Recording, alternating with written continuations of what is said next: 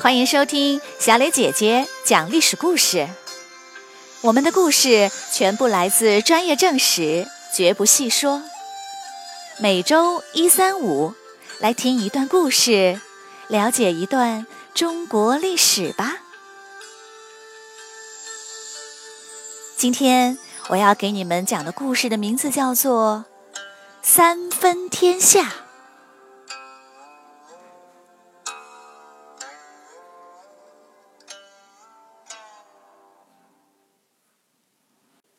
赤壁之战后，荆州被一分为三，曹操守住了北部的南阳郡，剩下的地方，长江以北归孙权，长江以南归刘备。孙权把一个喜欢舞刀弄枪的妹妹嫁给刘备，双方友好。第二年，周瑜病死了，孙权又把南郡借给刘备，让他来抵抗曹操。在荆州的西边是益州，益州有两名官员，分别叫张松和法正，他们很不喜欢益州牧刘璋。这天，张松对刘璋说：“现在各地的将领都拥兵自重，不愿听从你的命令。要是曹操攻入北边的汉中，再进攻益州，内忧外患。”我们恐怕就完了。我有一个妙计，我建议把大名鼎鼎的刘备请来进攻汉中。刘备能征善战，跟曹操有仇，他来了的话，既可以威慑不听话的将领，又可以扩大地盘，也不用再害怕曹操了，可谓一举数得呀。刘璋觉得他说的没错，就派法正。前去荆州请刘备。法正到了荆州，对刘备说：“你带兵过去，有张松做内应，夺取益州，简直易如反掌。”刘备一辈子也没干过这么不讲道义的事儿，迟疑不决。他的谋士庞统问刘备：“益州有人口百万，土地肥沃，物产丰富。”如果得到益州，就有望成就大业，为什么不去呢？刘备叹了口气说：“天下人都说我跟曹操不同，曹操严厉，我友善；曹操残暴，我仁慈；曹操奸诈，我忠厚。每一件事，我都与曹操相反，才能有今天的名望。”如果我也贪图利益、背信弃义，还能有我的立足之地吗？这样做到底是对还是不对呢？庞统说：“要夺取天下，不能只靠一种办法。虽然过程不太道义，但我们可以用道义来治理，使老百姓过上好日子。结果是道义的。”这又有什么不对呢？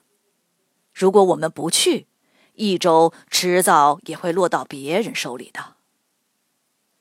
刘备想明白了，亲自率领上万步兵进入益州。刘璋知道后非常高兴，命令沿途盛情款待，对刘备是有求必应，想要什么就给什么。刘备到了福县。刘璋亲自率领大队人马从成都赶来，举行盛大的欢迎仪式。法正和庞统都偷偷的建议刘备：现在就抓住刘璋，益州就唾手可得了。刘备不同意，说：“这件事不可以仓促。我刚到这里，人生地不熟，对大家也没有恩德，恐怕……”没有人会拥护我。刘备和刘璋一起欢宴了一百多天，刘备也没有动手。刘璋拨给刘备军队和大量物资，把边关的指挥权也交给他，让他北上去进攻汉中。刘备带兵往北，驻军在加盟，可是他没有去进攻汉中。而是广施恩德，收买人心。第二年十月，曹操率军东征孙权，孙权请刘备回军援救。在成都的张松连忙写信给刘备说：“别走啊，眼看大事儿就快成了，怎么能走呢？”谁知这事儿被张松的哥哥知道了，向刘璋举报。刘璋大怒，杀了张松，并命令各地跟刘备断绝来往。刘备便杀了边关将领，吞并了军队，向成都进军。刘璋先后派了几批将领前去抵挡，结果要么被打败，要么投降了刘备。刘备的军队反而越来越强大。很快就打到了离成都只有几十里的洛城。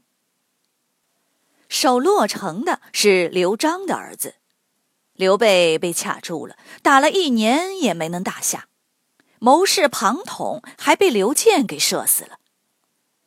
刘备便让关羽守荆州，调派张飞、赵云、诸葛亮率军前来支援。援军溯长江而上。兵分两路直抵成都，这时刘备也攻破洛城，一起包围了成都。几十天后，刘璋就投降了。刘备进入成都，自称益州牧，大摆酒宴犒劳将士，对有功的将领论功行赏，加官进爵。其中，法正被任命为蜀郡太守，封扬武将军。刘备听从他的建议，安抚百姓，重用益州当地的人才，益州很快就安定下来，成为刘备稳固的大本营。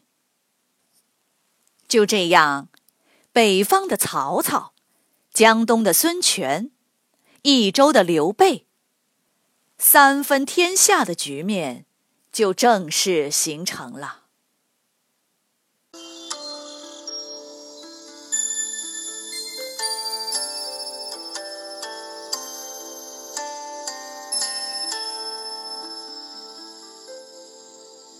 小朋友们，今天的故事就讲到这里，请你来说一说，在今天的故事中，庞统认为，即使过程不道义，只要结果是道义的，就是对的。